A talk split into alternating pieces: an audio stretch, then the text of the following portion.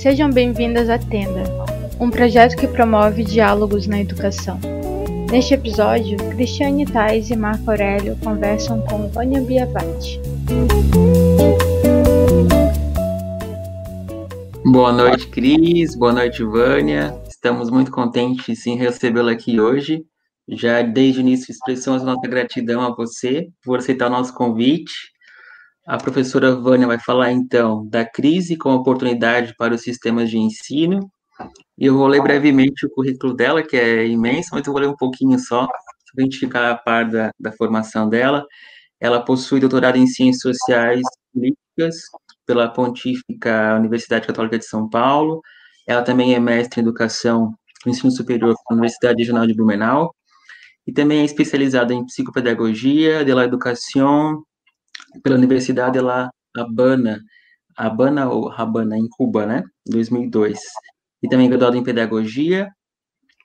E a professora Vânia foi, foi professora por muitos anos na Universidade Regional de Blumenau, aqui na, na, na FURB, onde ela ministrou curso também de formação de docentes nas redes públicas da cidade, do Vale do Itajaí, em Santa Catarina, e creio que pelo Brasil afora também, né, professora Vânia? E, dentre outras informações do currículo dela, ela também tem, eh, ela estuda políticas públicas educação e legislação de ensino, modos de subjetividade e subjetividade docente, políticas de educação, políticas de formação docente, práticas pedagógicas contemporâneas e metodologias ativas de ensino-aprendizagem. Professora Vânia, doutora Vânia, seja muito bem-vinda. E se quiser começar se apresentando, falando um pouco da, da, da tua trajetória, aquilo que você acha relevante, esse espaço é seu para falar aquilo que você quiser. Né? Bem, boa noite a todos. Eu é que quero agradecer a confiança, uh, é um orgulho gigante estar aqui conversando com vocês, que foram meus alunos, Uh, a gente teve uma caminhada, né? Primeiro Cris, Marco depois, aqui o Marco foi meu aluno. Fico extremamente feliz em poder estar aqui com vocês. E cada vez que eu consigo, de alguma forma, acompanhar, enfim, perceber como está a trajetória dos meus alunos, que foram muitos agora, né? Foram 28 anos de docência, foram muitos, e eu me surpreendo como eu consigo ainda lembrar da grande maioria deles, né? Outro dia estava no mercado, passou um menino por mim, e eu olhei e depois eu disse, tu foste meu aluno. Falou, fui, eu não queria te dizer, mas eu te vi, fui, fui teu aluno. Como, como tu lembras? Eu disse, eu não sei, eu lembro. E às vezes eu lembro e eles não lembram de mim, mas isso é por conta, assim, de uma coisa, o Marco diz, ah, para eu falar de mim, uh, eu acho que uh, uma coisa que, assim, quanto mais o tempo foi passando, mais eu fui descobrindo que a docência é algo que faz parte de mim. Eu gosto muito de aprender com pessoas, né, com, com alunos, gosto muito. E acho espetacular, acho que todo professor sente isso, vocês sentem isso, né? Meus colegas professores, né? Eu acho espetacular uh, poder acompanhar, poder participar de alguma forma dessa trajetória de professores. Então, não é só ser professor, é ser professora de professor. Então, isso é estrondoso, não é? Me, Inclusive, aí... né, professora, a gente se encontrou no PIBIT também, né, interdisciplinar na FURB, além da graduação, né, que foi um projeto muito legal que também deu essa visibilidade, né, de formação de professores. Nossa, o PIBID é uma coisa espetacular. Minha dor profunda é o esvaziamento, se não, né, a aniquilação do PIBID nos últimos tempos. O PIBID aparece, a, a Cris está comentando aqui, mas para nós, né, para nós eu estou me referindo para nós uh, que FURB, né, alunos FURB, professores uhum. FURB. Ele aparece, primeiro ele, ele era só para as federais, né, o programa de iniciação à docência uh, apareceu só para as federais, e depois ele foi aberto para as universidades uh, públicas municipais, que são pouquíssimas no Brasil, e a FURB uh, conseguiu correr, e participar do edital, enfim, e desde ali, o PIBID da FURB foi um dos mais significativos do Brasil, né, Uh, eu tive a honra de ir lá bem no início uh, trabalhar na coordenação geral, depois a professora Gisele, que deu, nossa, Gisele serve, né? Deu asas para o PIBID. Hoje eu acho que é a professora Patrícia, né?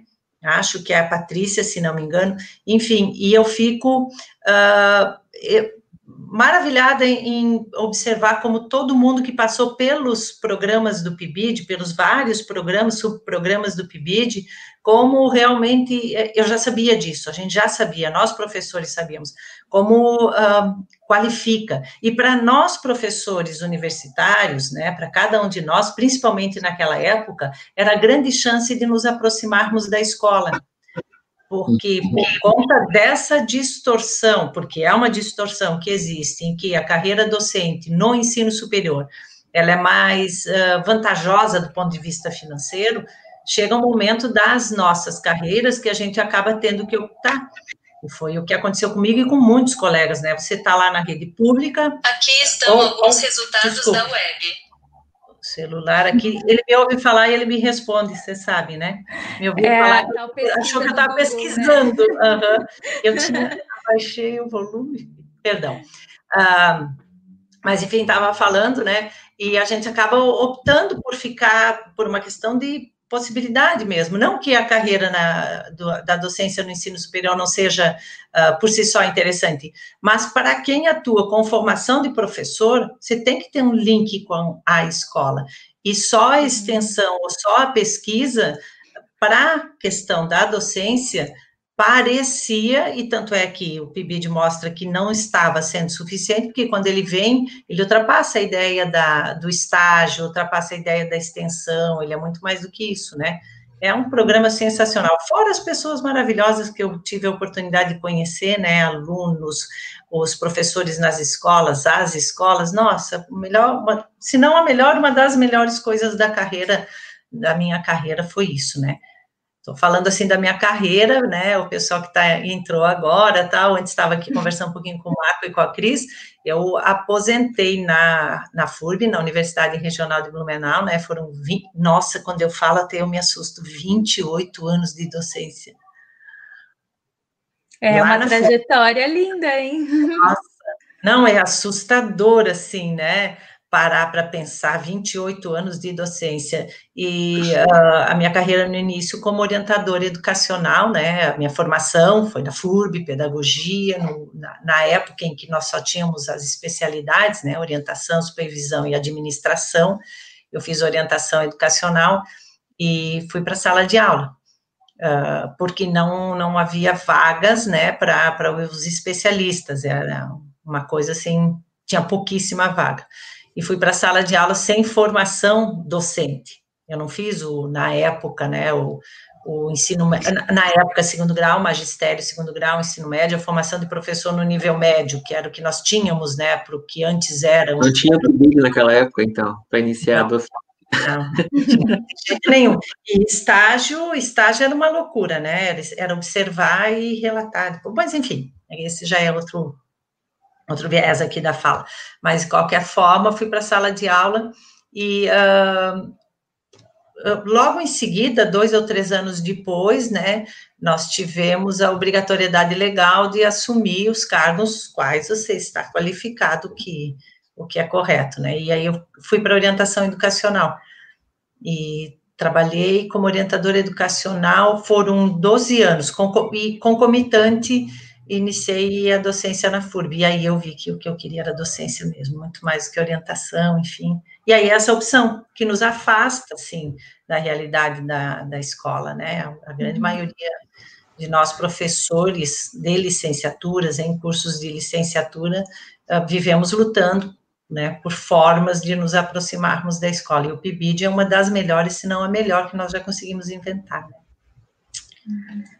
Eu e, e isso tem muito a ver também com o nosso objetivo com a tenda, né? Que é fazer esses diálogos entre os profissionais, não só da sala de aula da educação básica, mas também da universidade e com a comunidade artística, cultural, né? Então, esses diálogos que a gente está tentando juntar aqui debaixo dessa nossa tenda é bem isso, colocar as pessoas em contato e acesso também a outras é, outros profissionais da área da educação, né, de modo geral, não só educação escolar, né, universitária e tudo mais. E... É isso mesmo, é uma tenda mesmo, né? É uma lona sobre nós todos, né? E, e quando eu... que tu começou a se interessar pelas políticas públicas, uh, Vânia? Essa sua trajetória foi desde o começo ou... É, uh, eu, eu uh, até um tempo aí da minha carreira eu imaginava que isso tinha sido assim um acontecimento. Já chego lá para deixar mais claro o que, que era isso. Mas desde sempre eu participei de movimento estudantil, desde sempre eu estive de alguma sindicato, sempre, sempre estive uh, vinculada a sindicatos, participando de diretoria de sindicato, né? Uh, enfim, uh, de alguma forma eu sempre tive envolvida com lutas em prol da educação. Mas eu não percebia isso lá. Quando eu era estudante, havia jovem, havia uma revolta com algumas coisas em relação. Imagine, eu tenho 57 anos hoje, então eu estudei toda a minha vida escolar é, no contexto da ditadura militar. Então, você imagina o que era, né? Ah, e alguma coisa, não sei, enfim, é porque talvez questão cultural da família, enfim, mas eu tinha algumas uh, insatisfações com a escola, né? Para que fazer fila, coisas que hoje a gente enxerga como óbvias, mas na época eram lutas mesmo, enfim. E, e aí, para eu conseguir entender como lutar contra isso, da onde vinha isso, de alguma forma você começava a se aproximar da questão da legislação, de, políticas de educação, enfim, fui me aproximando. Eu acabei fazendo pedagogia na FURB por uma contingência também, essas coisas da vida, né? Eu queria fazer em federal, enfim, e aí tinha toda uma situação familiar, não, não era possível, mesmo que fosse uma universidade federal, não era possível morar fora, me sustentar, estudar, como é que ia ser, essas coisas que todos a grande maioria, pelo menos, das pessoas sabe o que é a concretude da vida, né? Uma coisa que você almeja e outra coisa que você efetivamente consegue.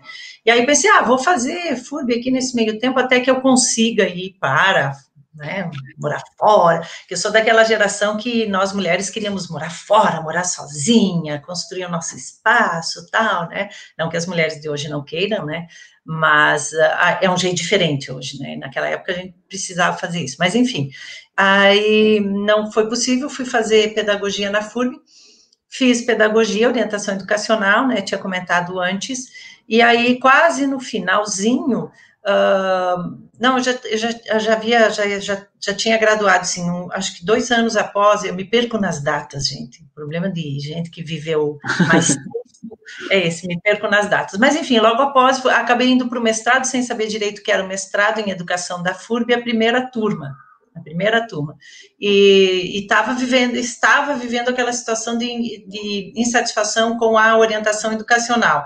Descubro que a orientação educacional foi uma função criada em plena ditadura militar, pela legislação do ensino daquele momento, fruto do tecnicismo pedagógico. Então, um, um cuida, o supervisor cuida do aspecto pedagógico do processo de ensinar, o orientador cuida do aspecto disciplinar, né, da relação professor-aluno mais ainda em relação ao aluno, e outro cuida do aspecto administrativo, bem, né? Aí vou descobrir isso, fico insatisfeita tal, e acabo caindo no mestrado em educação, a primeira turma da FURB, a primeirinha, né? E sem saber muito bem o que era o mestrado, nem imaginava, nem sabia o que era, sabia que era uma coisa mais que pós-graduação, que especialização, né? Uh, mas eu não entendia muito bem. Enfim, uh, quando recente é concluído o mestrado, e me veio um convite, na época a FURB tinha essa possibilidade por questões legais mesmo, né, do professor substituto urgente, né, hoje não, não é mais possível dessa forma, alguém te convidar, tu vai lá e começa a trabalhar, é concurso, você sabe, né, e me, for, me, me veio um convite de uma ex-professora queridíssima, melhor professora, todo mundo tem aquele professor, né, eu quero ser assim quando eu crescer, professora Marli Chiram, enxergou em mim um potencial que eu não imaginava, me convidou, e quando eu, né, me convidou, e tá, eu, eu já, eu imaginava, eu nunca vou esquecer essa situação, eu imaginava que fosse, ai, vai ser didática, né, nossa, adoro essa coisa da docência, estou estudando, estou estudando orientação educacional, estou querendo ir para a docência, então, E aí não, na época, né, estrutura e funcionamento do ensino. Pensei, meu Deus do céu.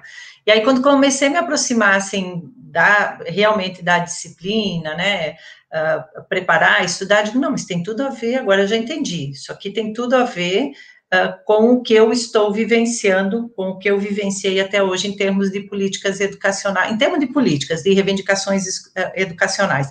Está aqui o lugar porque quando eu tinha, na minha condição de aluna, essa disciplina me aparecia muito a lei pela lei, né, compreender a lei pela lei, era, era assim essa disciplina. E aí comecei a trabalhar como professora dentro dessa disciplina e comecei a enxergar que tinha uma coisa muito maior nisso, né? Que tinha uma questão contextual, histórica, como é que chegamos a estas leis, por que é que chegamos a estas leis, o que é que tem por detrás disso, quais foram os movimentos que tivemos, né, que era muito mais importante que a letra da lei mesmo, e é o que eu continuo acreditando, que é a ideia de políticas públicas, né, que a gente só foi amadurecer mais tarde, né, tanto é que essa disciplina, não só na FURB, mas em todas as instituições de educação superior, uh, uh, que aparecem no currículo de todas as licenciaturas, né, da antiga estrutura e funcionamento do ensino, passa a se chamar, em quase todas as instituições, políticas públicas de educação, políticas públicas e legislação de ensino, ou legislação de ensino, uh, dois pontos, políticas públicas, coisas do tipo, né, que ela, que ela vai entrar nesse âmbito bem mais uh, amplo, né, do, do, que é. E ali que eu comecei a me interessar mesmo. E aí foi, aí participar do Conselho Municipal de Educação, Fórum Municipal de Educação, eu fazia parte, eu estava tava no pacote, né, sempre teve no pacote. E o que hum, sempre me apaixonou desde o primeiro momento foi exatamente isso: abrir a caixinha de segredo. Quando eu começo a perceber que políticas educacionais, que legislação de ensino, uh, na verdade, por uma série de, de, de, motivos, é a caixinha de segredos, e que essa caixinha de segredos nos afasta da participação, faz com que nós não possamos perceber que, de fato, há uma grande possibilidade de interferirmos, modificarmos, enfim, uh, aí que eu comecei a me apaixonar mesmo por isso, né, Marco? Então, é, é, é uma história de Interessante isso, né? Hoje todo mundo consegue projetar melhor a carreira, mas os professores uh, uh, de educação superior, pelo menos no interior do país, porque essa é uma realidade, né? Uh, acabam construindo a sua carreira na contingência dos acontecimentos. Hoje não, hoje você sabe, vamos fazer um mestrado, vamos fazer um doutorado, vamos preparar pesquisas, linhas de pesquisa, né? Tudo muito já mais um, estruturado, mas para alguns de nós, né, dessa outra geração, as coisas foram meio que acontecendo, né, e a gente foi aprendendo e fazendo. Mas eu tive muita sorte, porque... Uh, fala, Cris. Ah, quer... é, eu só ia comentar que nessa lógica de legislação, né, é, é, super importante, no caso, a LDB, né, a Lei de Diretrizes e Bases, que surgiu que dá né, toda essa discussão também uma fundamentação legal, e eu acredito que é nessa linha que tu estaria é, complementando, né, o que, que a LDB possibilitou também para a educação, né, nesse, nesse campo das políticas públicas. Então, é, é foco da nossa conversa aqui, né? Ah, ainda bem que eu tenho vocês para me ajudar, porque vou indo, vou indo, vou indo, já que é uma conversa, a gente tá batendo papo, né? Só faltou a mesinha, um sambinha no fundo, né? Para a gente continuar aqui o papo mesmo, né? Ah, então, mas uh, tem tudo a ver com essa ideia, com essa, essa intenção de conversarmos a respeito da descentralidade, centralidade versus descentralidade na educação e a questão dos sistemas de ensino hoje. Um, talvez, assim, para a grande maioria das pessoas não fique tão claro o valor, o sentido da LDB, não pelo que ela exatamente construiu, mas pelo que ela significa. Uh, nós vivemos ali o período anterior à LDB, uh, ah, nós vivemos os tantos anos de ditadura militar, e tivemos basicamente três leis amarradas, né, que uh, ordenavam a educação brasileira todas elas construídas e pensadas nessa lógica de um regime totalitário, conservador, uh, enfim, né, isso tudo que a gente sabe muito bem o que significou e que corremos o risco de, infelizmente, né, resgatarmos esse isso que eu imaginava que nós já poderíamos ter superado, mas me parece que a gente não superou o suficiente. Bom, ninguém sai imune, né, a 22 anos de repressão, né, enfim. Mas uh, desde sempre nós tivemos uma série de lutas, desde sempre eu digo, desde o Brasil, o Império, nós temos uma série de lutas em torno da educação. Basicamente, a questão da. Uh, eu vou chamar de democratização mesmo, mesmo que esse conceito não tenha aparecido lá no início, né, não é, não tenha surgido como isso. Mas essa ideia de democratização do ensino, de equidade e tal, é a grande bandeira da educação para todos aqueles que se preocupam efetivamente com uma educação brasileira para todos, né? Desde o princípio. Mas quando nós tivemos, então, já na, na, na Constituinte, né, no, no, movimento de reorganizar a nova Constituição brasileira, na abertura política, findado, né, ou preparando o fim da ditadura militar, começamos a entrar no contexto da abertura política, nós já começamos a, nós, eu digo, nós, país, nós, educadores, especialmente, e todos aqueles que estavam ligados à educação de alguma forma, começamos a discutir, então, como é que nós vamos pensar, organizar a educação brasileira. E aí, uh, a LDB é fruto desse esforço gigante de uma série de uh, nichos ligados à educação, enfim, que discutiram e conseguiram constituir aquilo que foi possível nesse momento uh, de construção né, de uma educação efetivamente voltada a um processo mais democratizador, né, de, e que vise a equidade, né, a possibilidade, né, as condições para todos, enfim. E nesse, nesse ah, processo todo, a LDB, uh, antes até da lei de diretrizes básicas, porque nós só tivemos duas, né? Uma primeira, que é de 1961, que ficou então até 1996. E essa de 1961, ela é toda foi toda recortadinha com o passar do tempo, ela foi toda uh, mexida, enfim, e era realmente uma colcha de retalhos, né? Talvez até intencional, né? Difícil de compreender, de entender, enfim, a cada momento uma interpretação. Mas quando nós começamos então a discutir uma nova LDB, volta uma nova legislação para o ensino, nesse momento ah, de, de, busca pela democratização, participação, enfim, né, até se chamou esse momento, alguns autores chamaram de basismo, né, consulta as bases o tempo inteiro, conversa com todo mundo, muito, muito, muito diálogo, uh, riquíssimo esse momento, nesse sentido, né, voltou à tona aquela discussão que já vem acompanhando a história da educação brasileira desde sempre, que é o tamanho da mão, né, da interferência do governo federal para com a educação brasileira. E isso em cascata. E aí a interferência, o tamanho da mão dos estados para com a educação e da mesma forma, né, a interferência à mão do tamanho dos municípios para com as unidades escolares. Então, isso, numa ideia de cascata, foi amplamente discutido, né, e não, não, não surgiu ali na, nas discussões em torno da nova LDB, mas aflorou novamente, veio à tona novamente, isso que desde sempre nós tivemos. E é por conta disso, né, por conta dessa tentativa de superar um modelo centralizador do Ministério da Educação, e, enfim, eu, eu acho que para todo mundo, mesmo quem é leigo em educação, é fácil constatar que é impossível pensar num país tão diverso como o nosso, uma estrutura, enfim, um determinante educacional de cima para baixo em todas as, as possibilidades. É, é uma loucura, né? É uma loucura. Nós temos vários países num só país, então, enfim. E além disso, né, uh, é necessário, a gente já sabe, isso hoje já é consensuado, né, é pacífico, uh, de que quem sabe fazer educação são os professores, né?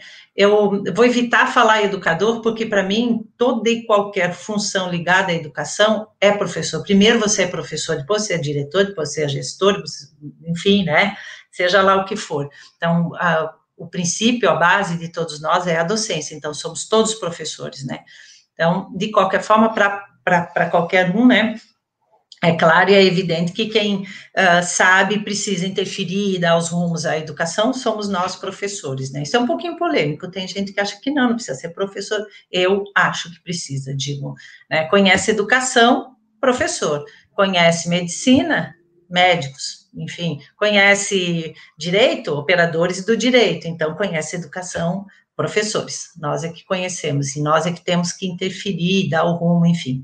E é nesse sentido, então, que a LDB constrói aquilo que foi possível, né? As pessoas, quando eu falo LDB, eu fico bem preocupada, se não é a LDB, as pessoas que discutiam a LDB, os parlamentares que naquele momento uh, sofreram a influência, melhor dizendo, não é influência não, a pressão dos grupos que organizados tentavam influir nos rumos dessa outra LDB. Tivemos vários pro, projetos de LDB, enfim, mas de qualquer forma, lá no final, no que se chegou, a Organização da Educação Brasileira nos ditos sistemas de ensino, né?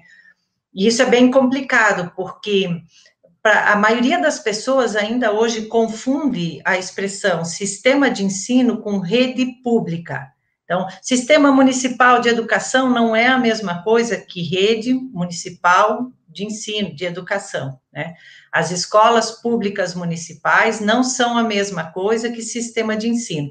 Então, a ideia que a LDB conseguiu construir é a organização em três níveis de sistema de ensino, né? Estaduais, os municipais e o Sistema Nacional de Educação Federal, que são independentes entre si, né, não, não, são hierarquicamente constituídos, o sistema federal não determina para o estadual, que por sua vez não determina para o municipal, eles são independentes entre si.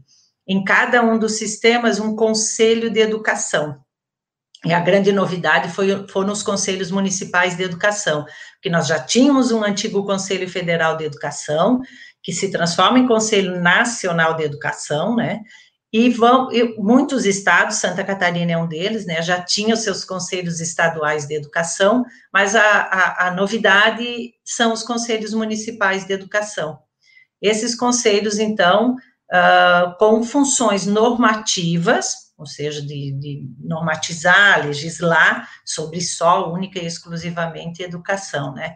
E cada instituição eh, educacional, segundo a natureza, pública ou privada, a etapa infantil, fundamental, médio superior, né?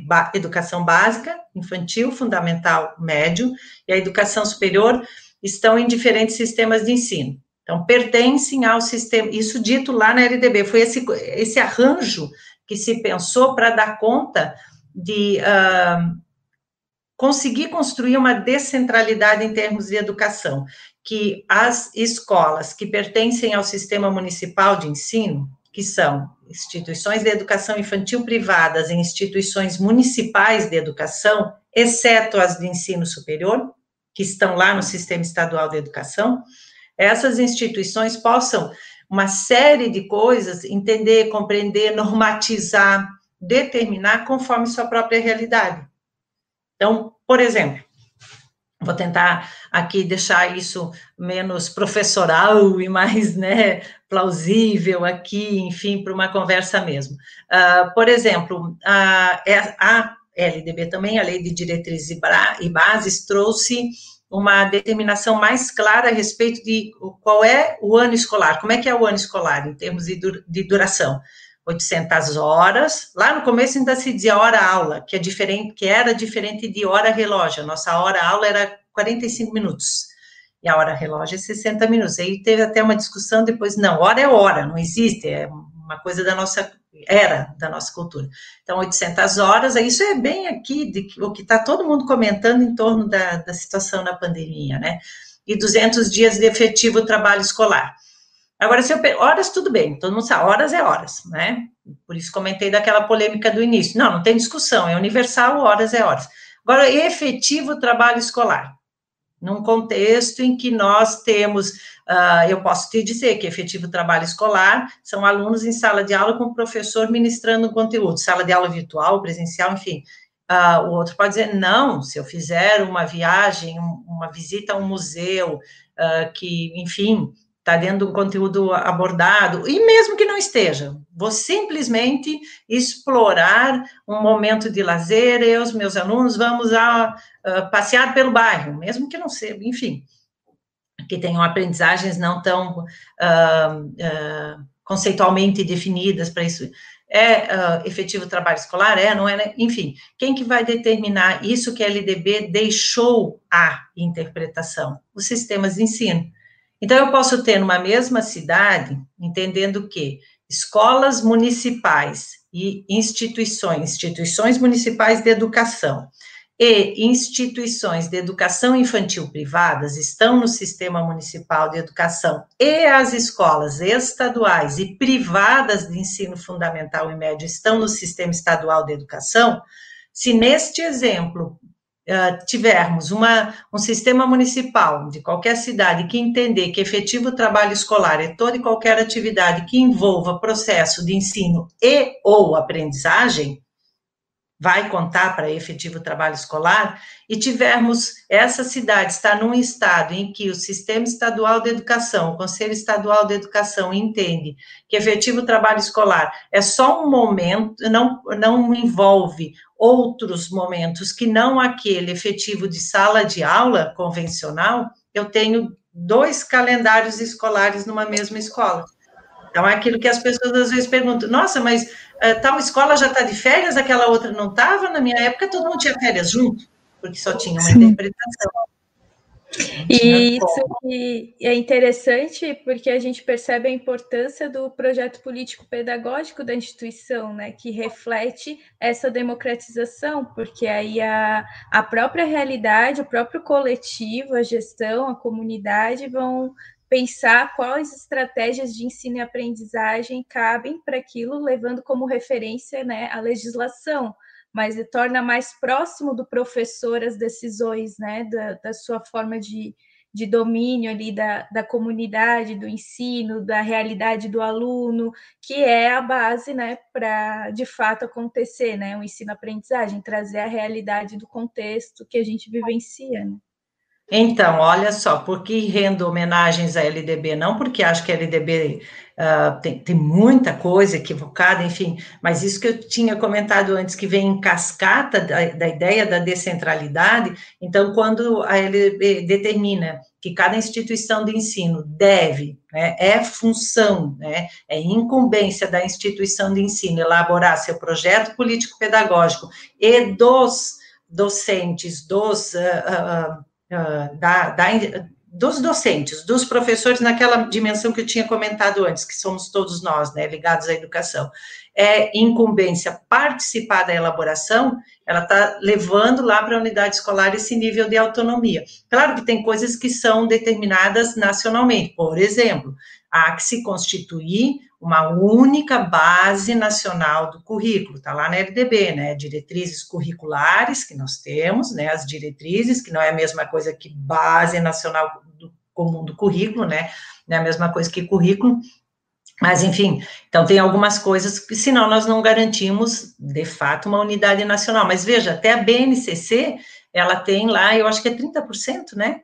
Quer dizer, eu não, eu não, agora posso estar confundindo, eu acho que não está colocado em percentual, mas ela exige que cada rede pública e uh, instituição privada organize a sua proposta curricular. Então, nós estamos efetivamente vivenciando um momento de descentralidade, né, na educação. O problema é que nós temos que ter traquejo, uh, construir expertise, que acredito que nós já temos uma boa caminhada para tomar conta disso, né, tomar isso na mão.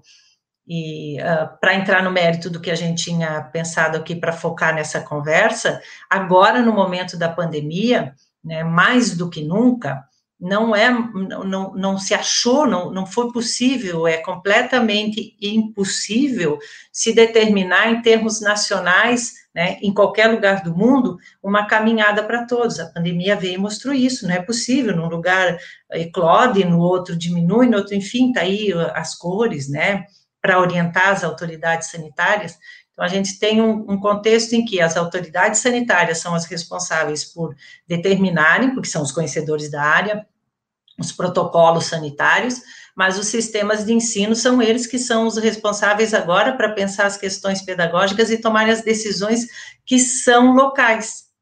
Então, num momento de crise absurda, quando normalmente os governos estaduais e federais vinham com a mão grande, a mão grande nesse sentido, né, de, de dar todas as orientações, nós temos uma oportunidade gigante que cada municípiozinho, cada, né, o Conselho Municipal de Educação lá, vamos pensar nas menores cidades, cada um deles tem toda essa autonomia, né, para dar conta de tomar nas mãos a rédea, né? Como é que nós vamos fazer a questão da avaliação diagnóstica, por exemplo? A tal flexibilização curricular, caracas, como é isso? Como é que nós vamos fazer? Nós acabamos de fazer os currículos locais, como é que nós vamos fazer essa flexibilização, enfim, por aí afora. A Daniela Pereira, Vânia, ela comentou ah, 40%. Tá. Ela confirmou Obrigada, com, com, a gente. e ela faz uma, ela faz uma pergunta para você. Tá, ela está aqui conosco. Ela pergunta o seguinte: uh, professora Vânia, poderia discorrer, uh, discutir um pouco sobre a intervenção do, do atravessado, entre aspas, projeto de Darcy Ribeiro na LDB, tão polêmico por então, alguns né, teóricos? Né, há quem defenda que o melhor projeto era, de fato, o projeto de Darcy Ribeiro, né, reconhecido toda a trajetória de Darcy Ribeiro na educação, e há quem defenda que não. Mas, de qualquer forma, uh, o que a Dani levanta é, é, é muito legal. O, o, a ideia, o, a proposição mais avançada que nós tínhamos em termos de LDB, de fato, vinha de Darcy Ribeiro. E Darcy Ribeiro defendia uma coisa assim: não é possível que nós tenhamos uma. Olha só como ele, já, ele, já, ele, ele estava e sempre esteve no, nesse contexto de buscar pela descentralização. Quanto menos você regra, mais construção de autonomia você tem, né? mais você tem possibilidade de uh, uh, uh, transitar. Enfim, e Darcy Ribeiro dizia que a lei não podia entrar, que uma lei para a educação não podia entrar em detalhes, em minúcias, Uh, em alguns aspectos, porque logo ela estaria uh, ultrapassada, ela seria uh, inviável ou não pertinente. Então, ele defendia muito essa perspectiva maior, mas a ideia de sistema de ensino vem lá do projeto de Darcy. Era um pouco mais complexa a ideia que ele trazia, mas mais um, detalhada. Por exemplo, ah, na, no projeto de Darcy Ribeiro, nós tínhamos a, a, já determinado, lá no projeto que ele, que ele traça, já tínhamos determinada a, possibil, a possibilidade, não, a dotação orçamentária para os conselhos municipais de educação. Veja bem, eles foram criados, os conselhos municipais de educação, mas em lugar nenhum foi dito quem vai financiar, quem, como, é que vai, os sistemas são criados por uma lei no âmbito de cada ente federado, então a lei do Sistema Estadual de Educação, Câmara dos Deputados Estaduais, a lei do Sistema Municipal de Educação, Câmara de Vereadores.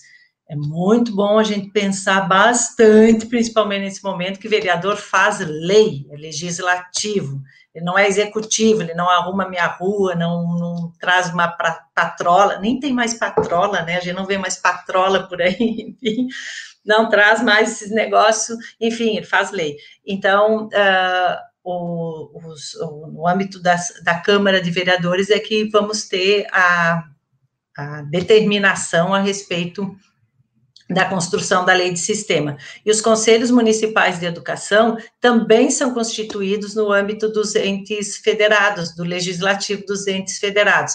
Então, cada conselho municipal de educação tem uma lei específica no seu município de criação salvo estes municípios terem definido que os conselhos terão verba do orçamento municipal, eles podem vir a ter, mas é raríssimo, eu só conheci um até hoje, tá?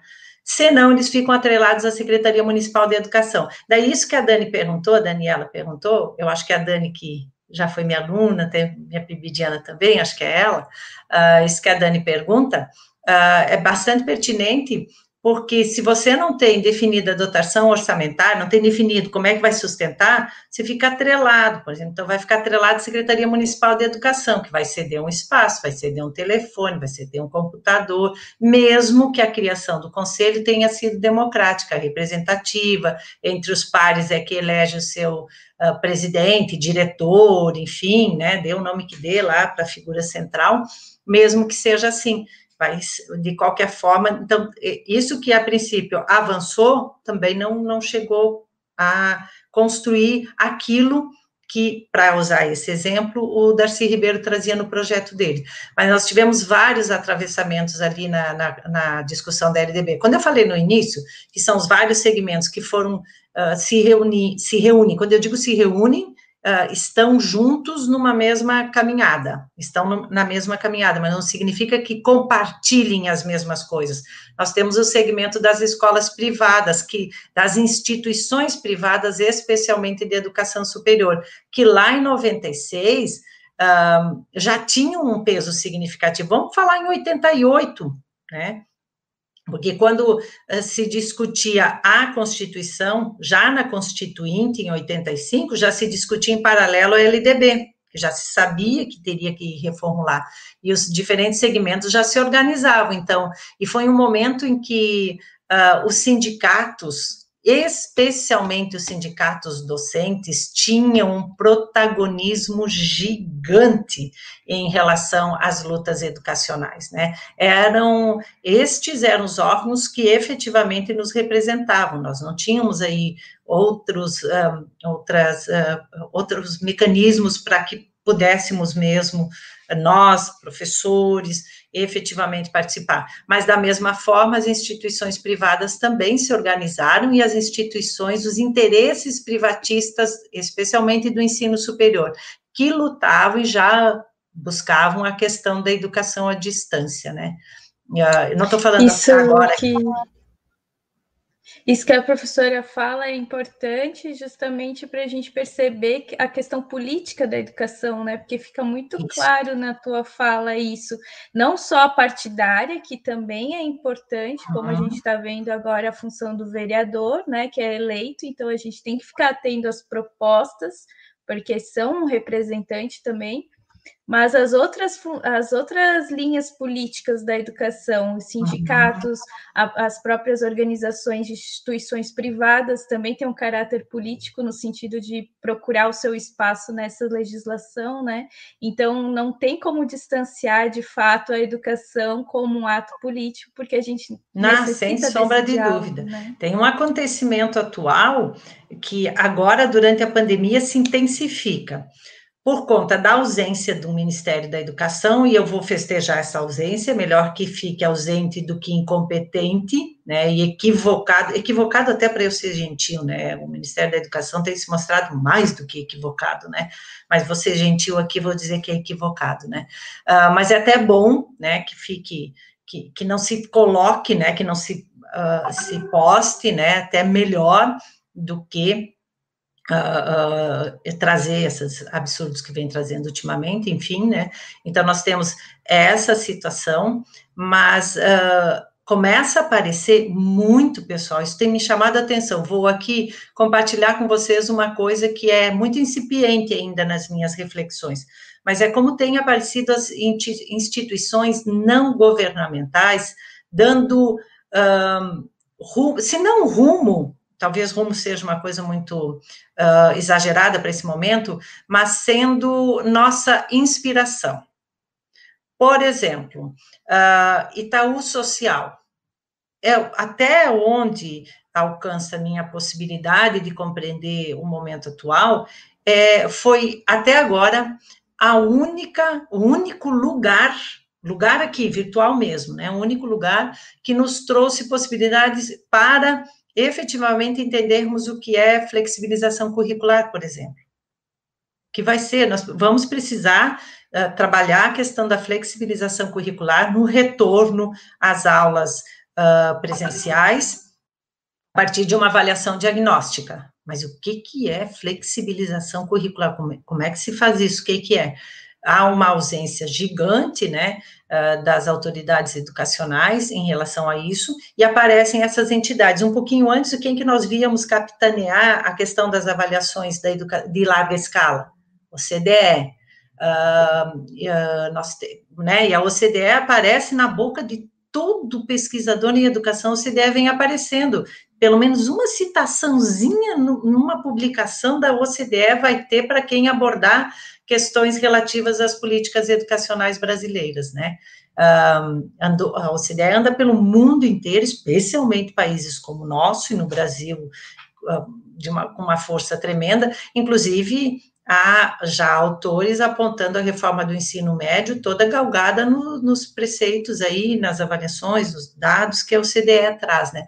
Um, e, é, e, é, interessante entender que esses, uh, que esses, chama de órgãos, né, privativos, né, são do campo privativo, sim, até a linguagem, assim, você encontra coisas do produto educacional, tenho nada contra isso, mas assim, você localiza uma linguagem que é uma linguagem distinta dessa uh, habitual da educação, né? Eu não estou fazendo juízo de valor aqui, apesar de eu ter minhas considerações pessoais, mas só nessa fala só quero localizar isso. Então, nesse, nesse movimento todo e com a pandemia, aflora ainda mais. Por isso que faço uh, aqui uma aposta e uma não é um alerta, mas assim, uma, uma, uma força pessoal, minha mesmo, por uh, entender que os sistemas de ensino né, é que podem trazer a força das decisões. É, eles, nós podemos fazer isso independente, agora, nesse momento, de uma OCDE, de um, enfim, seja lá do que for, de mecanismos internacionais aí, que de uma forma ou de outra, sutilmente, porque isso é sutil, isso não é com a força de uma centralidade um, cunhada, né, uh, uh, determinada, é de uma sutileza que acaba trazendo todo mundo para interpretar, ver e analisar e decidir de uma forma única. Então, mesmo que vocês, você tenha um desenho que possibilita a descentralidade, por conta de, uma, de um lapso, de um, de um, não ocupar o espaço, nós podemos ter esse movimento em que a centralidade se constrói de forma, e que dói dizer, né, voluntária. Nós mesmos, voluntariamente, acabamos uh, uh, adotando todos um mesmo, uma mesma medida, um mesmo jeito de pensar, e se vocês observarem, é interessante ver que entre nós, professores, uh, acontece assim uma tentativa, não, mas como que tal município vai fazer tal? Aqui a gente está fazendo tal. Então, como se todo mundo tivesse que fazer o mesmo tal, né? Então, essa é uma, uma, uma coisa muito interessante, né? Faz parte aí dos nossos resquícios uh, desse longo período de repressão, né? Que, volto a dizer, tá aí, deu no que deu, estamos nós aqui lutando contra a decisão, não sei se posso dizer ainda de uma maioria, mas de muitos, contra o que muitos outros, né, entendem como absolutamente equivocado, né. Recentemente, uma amiga nossa, a Érica Fernanda, ela fez uma pesquisa sobre o Instituto Ayrton Senna, que também se localiza nesse lugar de terceiro setor, né?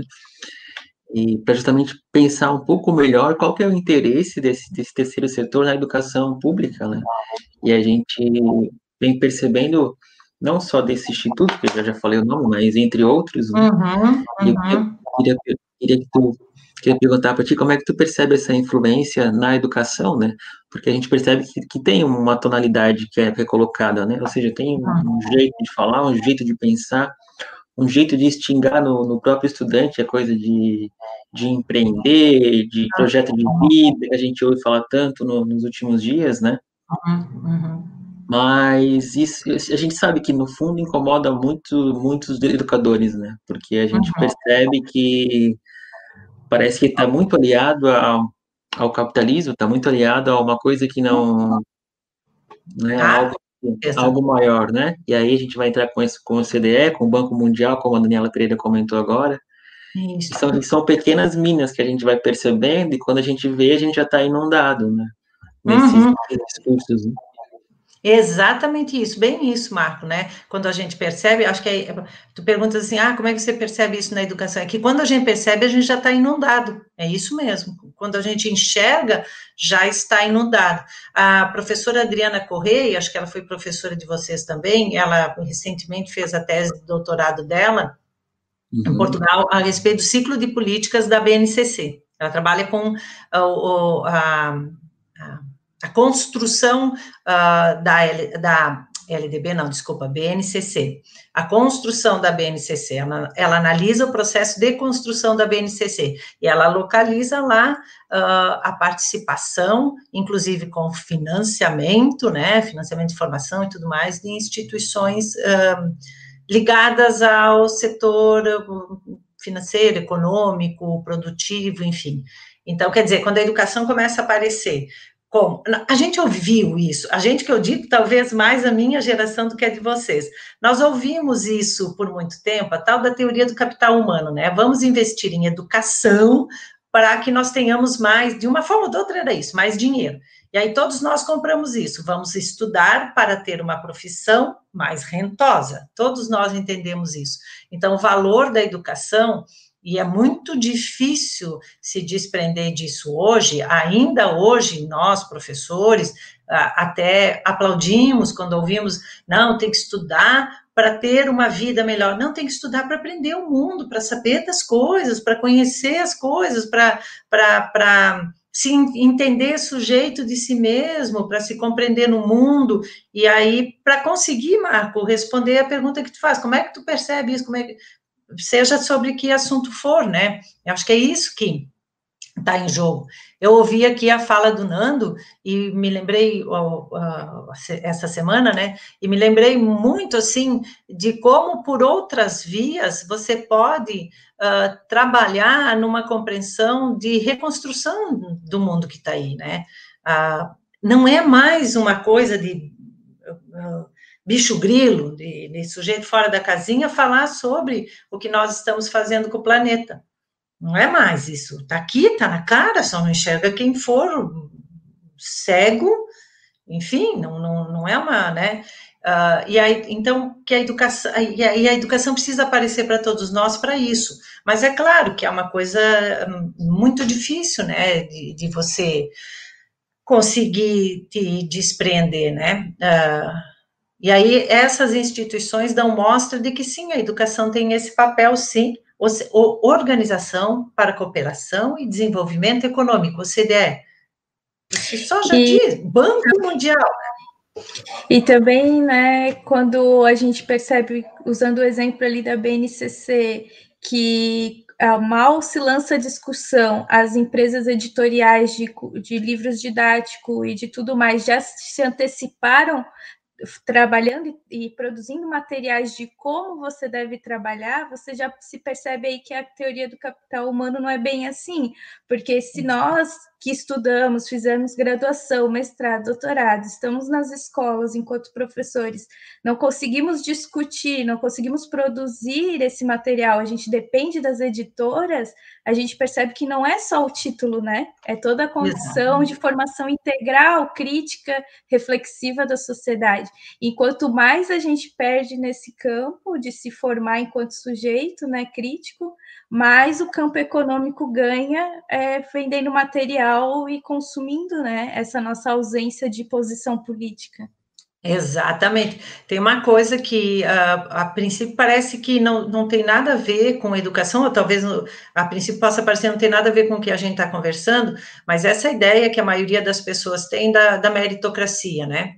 Ah, e é muito difícil você chegar para alguém que tem isso firme, e, e, independente de ser professor, médico, dentista, advogado, padre, seja lá o que for, mas é muito difícil você chegar para uma pessoa dessa e trazer a dimensão uh, política que existe nessa ideia da meritocracia, porque uh, ela só é viável, só existe num, num princípio de equidade, se todos nós tivermos a mesma possibilidade. E a mesma coisa a teoria do capital humano. Então, vamos dar educação para que o sujeito evolua. Mas o, o que, que há? Acho que só evolui quem é classe média alta ou né, abastado. Então, a impossibilidade intelectual está ligada à condição financeira, uma, uma coisa estranha, né? Quando costumava dizer isso para os meus, meus alunos, né? E, ainda hoje na formação continuada, onde eu acabei trabalhando agora, depois aposentada, né? Quando pergunto para os professores, vocês já pararam para pensar que deve ter alguma coisa interessante? Porque o insucesso escolar dificilmente uh, aparece entre crianças favorecidas economicamente? E quando aparece, descobre-se uma síndrome, um distúrbio, um transtorno. Então, o que, que é? A inteligência está ligada ao poder aquisitivo, à condição social, né? A, a, a, cultura, que interessante, a cultura, ela é, uh, essa cultura clássica, vou chamar assim, né? Acho que não, não, sei se cabe bem essa expressão clássica, mas acho que me fácil entender, né? Essa cultura convencional, uh, ela só aparece num determinado grupo social, do ponto de vista econômico, no outro ela desaparece, porque só esses têm condições de, de compreender, entender e dar valor a essa cultura, né? O que que tem aqui? Então, isso é o efeito prático e concreto da interferência destes órgãos uh, de um campo que tem interesse exclusivo na questão da produção e do consumo, portanto, porque a produção só existe se existe o consumo, e o consumo é para manter a produção. Então, talvez a coisa toda esteja em atacar o consumo e não a produção, né? Estou aqui meio pensando né, com vocês nessa história toda. Mas é, é, é por aí que a gente olha uma educação. Então, quando você pensa assim, a descentralidade da educação é a possibilidade quando você tem, pensa bem, ó, uh, vamos pensar bem, né? Quando você tem estas instituições, vou pegar aqui uh, o que a professora Adriana coloca na tese dela, quando você tem essas instituições, de alguma forma, participando, vou chamar participando ativamente do processo de definir quais são as habilidades e competências que o ensino num país inteiro deve desenvolver, pronto, está respondido, né? Então, habilidades e competências, com certeza, que deem conta de, se não favorecer, pelo menos manter uma perspectiva de consumo. Então, não é uma habilidade e competência, estou aqui, né, não entrando no mérito de uma por um, porque isso é uma coisa muito difícil você medir, vai lá pegar as habilidades e as competências gerais da BNCC, como é que você vai localizar isso que eu estou falando aqui? É muito difícil, mas a gente sabe que tem uma coisa de sutileza por aqui. E a descentralidade da educação é a única forma de nós conseguirmos, por exemplo, numa construção curricular local, em, em, trazer outros elementos que não aqueles que, bem como a Cris colocou, de alguma forma a gente não pôde interferir a ponto de colocar esses outros que são muito mais importantes do que aqueles que estão lá definidos, se bem que a gente não pode fugir daqueles, né? Enfim, é.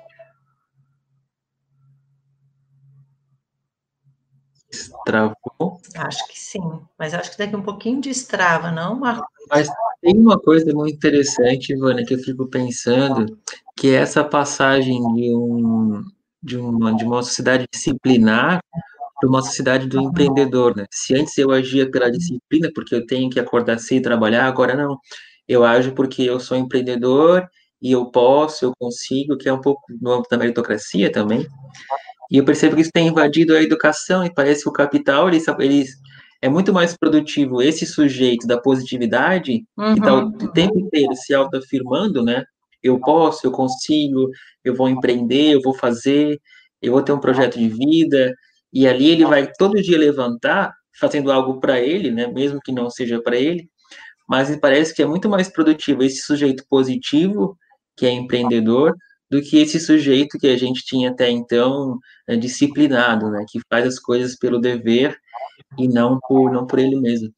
E aí que me vem uma que me parece uma grande, vou, vou arriscar falar isso, mas me uhum. parece uma grande ilusão, né, que a gente tem vivido nos últimos tempos, que é a ideia de que todo mundo pode ser rico, abastado, todo mundo pode ter tudo, e, e a gente e eu conversava muito isso com essa minha com a Érica, essa nossa amiga. E isso me deixa muito preocupado assim nos nossos últimos tempos, né? Que a gente tem visto uma sociedade ao mesmo tempo cansada. A gente está muito mais produtivo hoje em dia, né? A gente produz muito mais, ao passo que se antes na, na disciplina a gente trabalhava das 8 às 5 e ia para casa dormir, hoje não. A gente trabalha o tempo inteiro trabalhando, o tempo inteiro produzindo, e essa lógica é uma lógica nefasta, né? E aí é. eu vejo nos discursos, é, essas palavras tão lindas, né? Uhum. E por trás disso parece que tem alguma tem uma lógica tão devastadora, né? Dos nossos corpos, da nossa, da nossa inteligência, da nossa própria vida, né? Da nossa vida de fato. É verdade. É, eu tive a sorte, quem, quem me apresentou esse autor, eu tenho uma dificuldade para lembrar do nome dele, porque é um nome oriental, RAM, é Sociedade do Cansaço.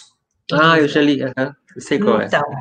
Então, consegue lembrar o nome do cara? Eu nunca consigo lembrar, porque... É bem difícil, é Hu Shi Ham. É Han Byung-Chu. Han Byung-Chu. Isso, isso, isso. Quem me apresentou esse autor foi o professor Morgado, um curriculista português, eu fiquei encantada, porque numa conversa, né, era é, é por aí a nossa linha de, de raciocínio, enfim, ele diz, olha, apresentou várias vezes em eventos tal, e numa conversa ele comentou de novo, digo, ah, vamos atrás desse livro, enfim. E ele coloca isso da, da questão uh, de que, para a grande maioria das pessoas, esse cansa, uh, não é bem a, a, questão do cansaço, mas essa hiperatividade que nos é cobrada, essa, essa uh, condição que para todos uh, ou para a grande maioria parece que é uma evolução, então eu dou conta de fazer muito mais coisas hoje, eu estou o tempo inteiro produtivo, e, e, enfim, isso não é compatível uh, neurologicamente com a nossa capacidade mental. Não é compatível, não, por isso nós estamos ficando doentes mesmo, né? Estou aqui tentando traduzir, Marco, me ajuda aí, uh, que essa leitura tu também já fez, é uma leitura bem, bem densa, né? Uma das melhores coisas que eu achei ultimamente, deixo aqui. Isso, ó, a Gisele tá falando RAM. Eu falei que era RAM, viu? Gisele tá colocando ali, né? Agora, Buinchu RAM, isto. Obrigada, ah, Gisele. Obrigada, Gi. Ah, que é uma coisa, uma coisa louca. Então, ah, e ele fala da, da, da coisa da contemplação. Então, para amarrar aí com o que gente, nós estávamos falando antes, é, é esse entendo eu, o grande, um, o grande favor que a escola faz a todos nós, que é parar e pensar nisso. Uh, e é muito difícil, todo mundo que está em escola sabe, gente, como é difícil você conseguir parar e ter um momento de lucidez. Como é difícil em qualquer profissão, mas a escola, então, ela nos, nós estamos sobrecarregados o tempo inteiro com planejamento, com atividades, com metodologias, então eu tenho que ser boa na metodologia, eu tenho que ser boa nisso, tenho que ser boa naquilo. Você acaba, né, se esgotando disso tudo. Agora, essa coisa do empreendedor de si mesmo, né, o Deleuze também já falava lá, quando ele vai falar da sociedade de controle, ele dizia, não precisa mais a disciplina de fora, instituição, não precisa mais muro, você mesmo já determina seus limites, suas possibilidades. E essa coisa do, do, do empreendedorismo, assim, uh, eu acabei mudando um pouquinho minha ideia quando eu comecei a me aproximar, a ler algumas coisas a respeito do empreendedorismo social. Mas também essa ideia do empreendedorismo social e do voluntariado também tem algumas coisas que, que, que acho que merecem ser problematizadas, enfim. Uh, talvez, eh, penso eu, isso deve ser por conta da minha formação mesmo, que, que a, a, a grande coisa a fazermos, nós professores, é problematizar, e problematizar sempre. Às vezes eu ouço, nossa, mas nada é tranquilo para ti. Não, tudo tem que ser problematizado. Nada, porque senão a sensação é que eu estanco. Então, se, se tudo eu coloco em xeque, se tudo eu reviso, isso pode não ser muito confortável para muitos mas é o que me movimenta e é o que eu acredito deve movimentar a educação, né? Então, ao invés é, é, o sonho de todos nós professores, né? Pelo menos nós que somos mais vanguardistas, porque infelizmente eu constatei, talvez vocês também tenham, acho, acredito que vocês também tenham constatado e todo mundo que está aqui conosco, que existe uma boa leva de professores conservadores, né? Conservadores que eu digo, né? Uh, nessa dimensão mesmo do que a gente está vendo politicamente no cenário nacional, né? Que me deixa horrorizada, me deixa estupefada. Uh, vez ou outra eu digo, eu acreditei da forma mais ingênua possível uh, que porque vivi muito tempo vendo as coisas evoluírem melhorarem, crescerem em todos os sentidos, liberdade sexual, ah, a questão de gênero, cultura, né? Ah, não, só, ah, não é essa, essa música é boa, essa música é brega, essa não, é música, é arte, enfim. e um bom tempo eu achei, é como se eu tivesse ingenuamente entendido que estávamos em, em equilíbrio, inclusive com os meus alunos. Uh, compartilhávamos as coisas, enfim, num determinado momento esse negócio descompassou na minha percepção e eu comecei a perceber que não. Por exemplo, entre alunos, jovens, sempre eu tinha gente de, de, de uh, retranca, né? Que não, que horrível, não, a escola não, não pode servir para isso, a escola é para perpetuar saberes. Não, não pude, na minha percepção, a escola que eu sonho, a escola que eu desejo, né? A educação que eu penso ser a melhor para a autonomia e felicidade do ser humano, porque ninguém é feliz sem algum nível de autonomia, algum, né? Um dia talvez a gente conseguisse toda, né? Mas enfim, uh, e, e, de repente e começo a ver, o ápice disso foi o que nos aconteceu em termos uh, de eleição presidencial. Não é a eleição presidencial, não é o sujeito que está lá na presidência da República, mas é tudo que cercou a possibilidade do sujeito chegar lá. Então, se assistir pertinho, né, de gente que você convive, gosta, enfim, apreciava, né, eu digo apreciava porque acaba ficando no passado mesmo, que é muito difícil, né, você manter uma relação uh, saudável com, com, com, pessoas que tenham e continuem, continuem, que é o pior, né, apoiar isso que a gente está assistindo, então, você assiste efetivamente uh, uh, a desqualificação de tudo aquilo que é diferente, né?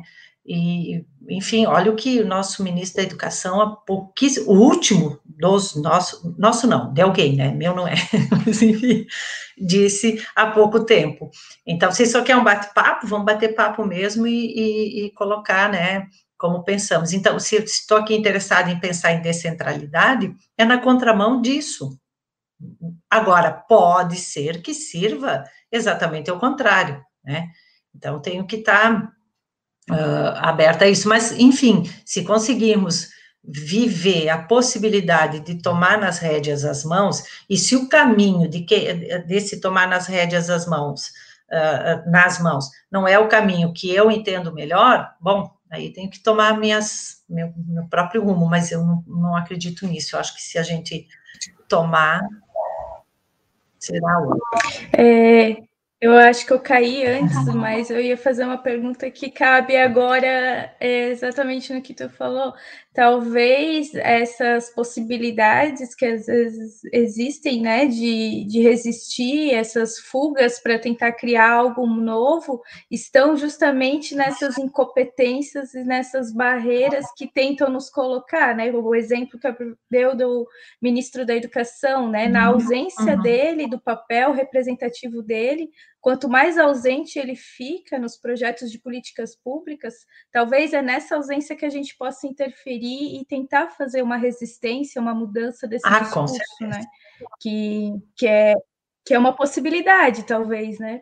Não, com certeza. Eu comentei aqui no início que por muito tempo estive engajada em movimento sindical, enfim, porque eu acreditava e foi sim, foi, foram muitas vitórias e muitos ganhos, mas eu acreditava nessa luta macro, nessa coisa grande, nessa coisa de. E, claro, uh, ao passar dos anos, eu fui constatando que talvez eu conseguisse mais resultados numa coisa do micro, do menor, e principalmente, né, numa busca por uma caminhada que fosse mesmo minha. Claro que em muitos momentos uh, não consegui, uh, caí em tentação, né? Acabei fazendo o normal, enfim, aquilo. O normal que eu digo é acabei tá para falar, vou ceder esse negócio todo e é assim que tem que ser e vou defender que é assim que tem que ser, porque são os processos de cada um de nós, mas eu acredito muito nisso, Cris, acredito mesmo, né? Uh, e não acredito só por acreditar. Durante muito tempo da minha vida, né, o meu mestrado inteiro, eu estudei a perspectiva anarquista e procurei entender a educação do ponto de vista libertário, mas veja bem, eu estava numa instituição pública, como professora, com todo o peso, e, e não consegui, né, por, por incapacidade minha mesmo, levar isso para uma possibilidade efetiva de construir algo diferenciado, mas naquilo que pude caminhar, aproveitar essas possibilidades. Então, uh, eu não acredito que a, a ausência de um governo faça mal. Eu acredito profundamente que a ausência de um governo nos dê espaço para procurarmos ou exercitar, não preciso nem ter o resultado disso tudo, mas o simples exercício da, de alguma coisa próxima à autogestão. Sei, citou aqui, uh, enfim, quase que delirando, às vezes em sala de aula, quando terminava a aula, né, Marco, tinha aluno que vinha e dizia, professora, acho que a senhora viajou hoje. Digo, não, pode até ser, mas a gente está aqui para isso, para construir as possibilidades, nem que seja do ponto de vista da reflexão meramente, né? Mas toda reflexão leva uma ação. Vocês concordam comigo, eu acho, né? Se você fica aqui pensando, refletindo, refletindo, claro. chega um momento que você vai, vai tentar de alguma forma executar algo naquele sentido. Né? A gente falou antes.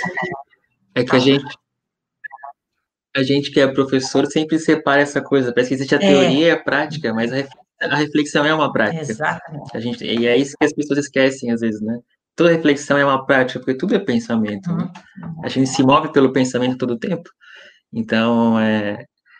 E tem uma pergunta, Vânia, que, tu, ah. que eu queria trazer para ti, que é a seguinte, sobre os sistemas municipais de ensino. Né? Hum. Você acha que eles correm o risco de ao invés de ajudarem, eles ingestarem ainda mais Sim. A atuação dos docentes e dos professores?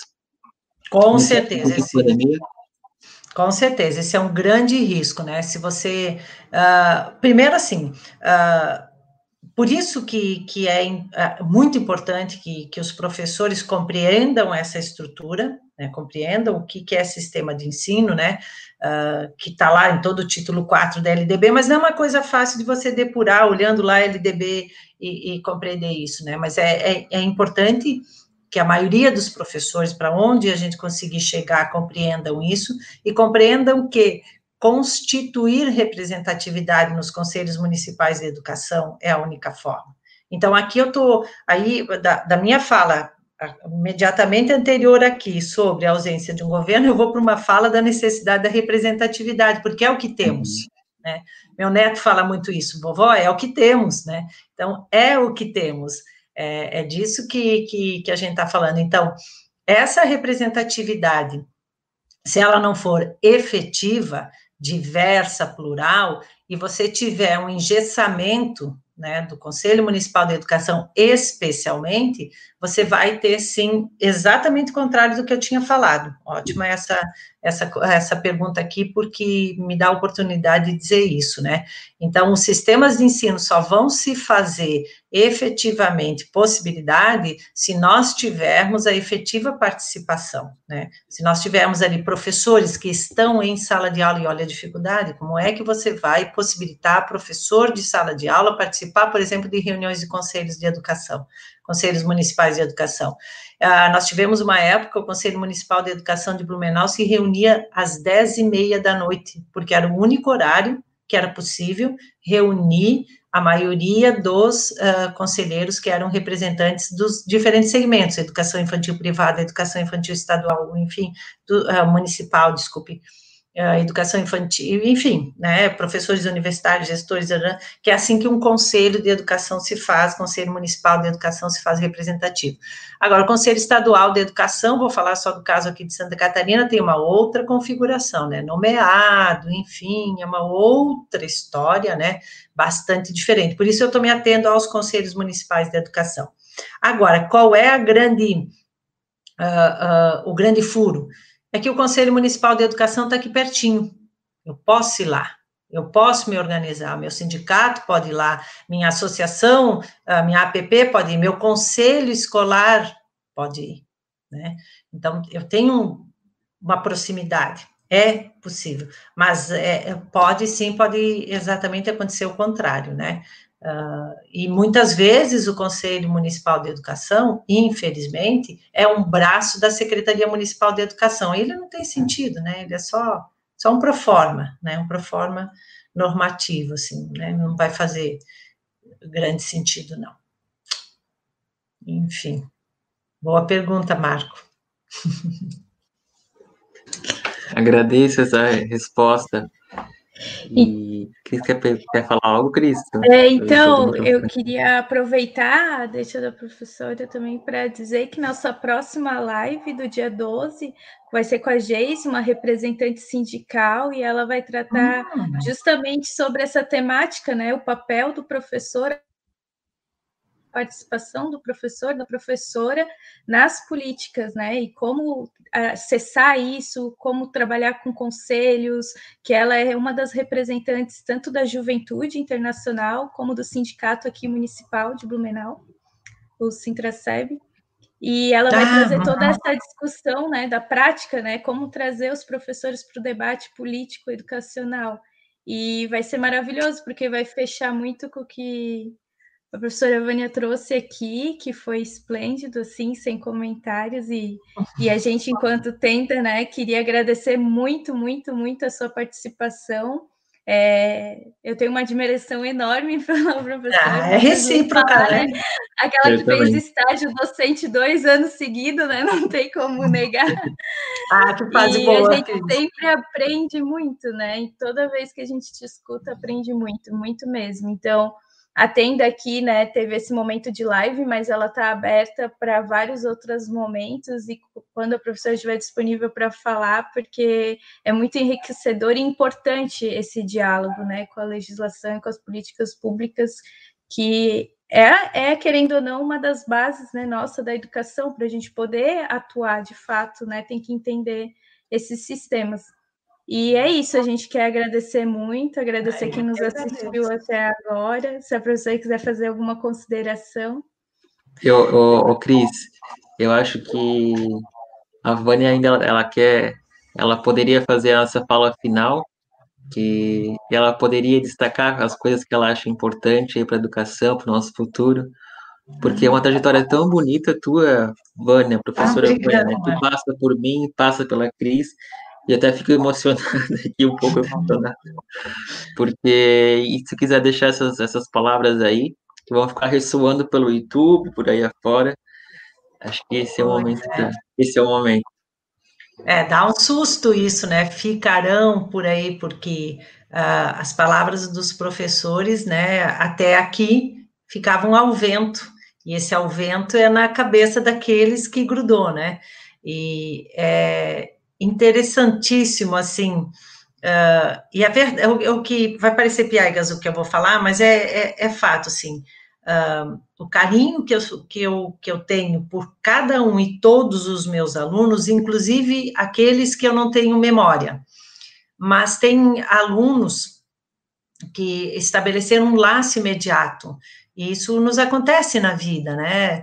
E vocês sabem que vocês são desses, eu estou vendo alguns aqui, daí fico lembrando, fico lembrando um aqui, de um outro lá. Enfim, a docência para mim, e eu só percebi com clareza isso quando aposentei, tanto é que voltei a trabalhar.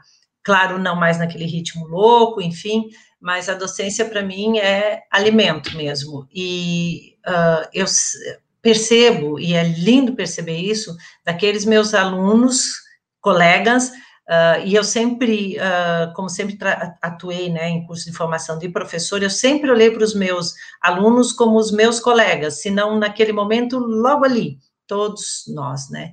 E, e é nesse sentido, assim, que eu acho que acreditar na educação como um lugar de fazer uh, felicidade, tem que ser um lugar de fazer felicidade, não pode ser um lugar de tristeza, não, não pode ser isso, mesmo que o cotidiano nos, nos amarre, nos leve. Então, assim, uh, seja lá o que for, pelo viés que for que, que tomar, o que interessa são as pessoas ali reunidas. O que interessa é isso. Nesse momento de pandemia, por exemplo, interessa mais como as pessoas estão, como estão os nossos alunos, como estão as nossas crianças, como, como estão os nossos colegas, do que o que a gente ensinou, deixou de ensinar. Né? Isso é absolutamente, entendo eu, secundário. Uh, agora, estou uh, me lembrando aqui uh, sobre essa coisa de se colocar, de lutar, de, de, de, buscar construir a sua trajetória da melhor forma possível. Há pouco eu falei uh, sobre a questão sindical, que num momento eu achei que a luta tinha que ser grande, que num determinado momento da minha carreira eu percebi que conseguia fazer muitas coisas uh, ali no micro. é preciso deixar claro que se não for a luta macro, o micro não acontece Não tem como, você não tem, você não tem nenhuma abertura, nenhum espaço. Então, isso até para amarrar, a Cris está dizendo, uh, da, da, colega sindicalista que vem aqui, a próxima fala, da, do significado disso. Então, que seja no sistema de ensino, como representante do Conselho Municipal de Educação, que seja como gestor da escola, participando efetivamente todo o processo, que seja como uh, sindicalista, sindicalizado, né, seja lá como for, que eu ache um, um isso é o mais importante para mim, que eu ache na minha trajetória o lugar de fazer o diferente, não o lugar de perpetuar uh, processos de uh, metodológicos de ensinar, abordagens de conteúdo. Ser professor é muito mais do que isso. Se fosse só isso, né, estava tranquilo. Por isso a nossa profissão é tão difícil, é muito mais do que isso. Agora, chegar um momento e estar tá aqui com vocês e com um monte de gente que eu fui vendo aqui, dá uma vontade que isso fosse pessoalmente para eu poder abraçar, dá uma vontade e dá uma emoção. É a nossa vontade também. Dá, dá, dá muita vontade. Que isso, uh, uh, o pior da pandemia é a falta do abraço para mim, é o pior de tudo. Ficar em casa não tem problema, mas a falta do abraço. Quer ver quando você encontra e quando eu encontrar vocês, pensa só, como é que você faz se não abraça, né? Mas, enfim, então, Marco, para responder numa só palavra, né, numa só frase, o que tu me perguntas, o principal da educação é a gente aprender cada vez mais que tem gente ali. Né, e eu aprendi isso com cada uma das gentes com quem eu estive. Pelo menos eu procurei. E se deslizei em algum momento, foi mesmo momentos de fraqueza, enfim. Uh, fraqueza que eu digo de cansaço, de, né? Mas aí a gente recupera e lembra, é gente que tem aqui, nós estamos com, com gente, né? Estamos unidos, né? Todos nós nessa história. Então é isso. Quero agradecer enormemente a oportunidade. Uh, é uma das poucas vezes que eu sento para conversar sobre educação, com gente conversando junto, sem ter um roteiro, né? Sem ter. que professor tem sempre o planejado, vou falar isso, mas nunca sai como a gente planeja, mas tu tá lá planejado, tal, né? Até coloca o objetivo da aula, já vi, mesmo que não coloca, tá aqui na cabeça, e é uma das primeiras vezes e foi muito legal. Uh, acho que é uma tempestade de ideias aí, quem ouviu talvez, né? Um monte de, de coisas de lá de cá, mas foi um papo muito legal, muito gostoso. Matou as saudades de sentar uma mesinha de bar, bater um papo. A gente, eu, eu não sou alcoólatra, nada disso, é que eu gosto de sentar em bar e conversar, tá? Bar é um lugar de conversar, tá? não estou é. fazendo apologia ao uso do álcool, tá? Sim. Mas é um lugar bom de conversa, né? Sim. Então é isso, a gente agradece também muito, muito. Vamos deixar essa, essas reflexões, né, florescerem e com certeza numa próxima oportunidade a gente se encontre de novo. É, eu amo estar aqui vocês ainda, tá bom? então tá, Obrigado, noite, gratidão a todo mundo que assistiu também. Todo mundo comentou, enviou aí saudações para ti, Daniela, Gisele, ah, professora Roberta, entre outros. Gratidão a todos que dialogaram conosco essa noite.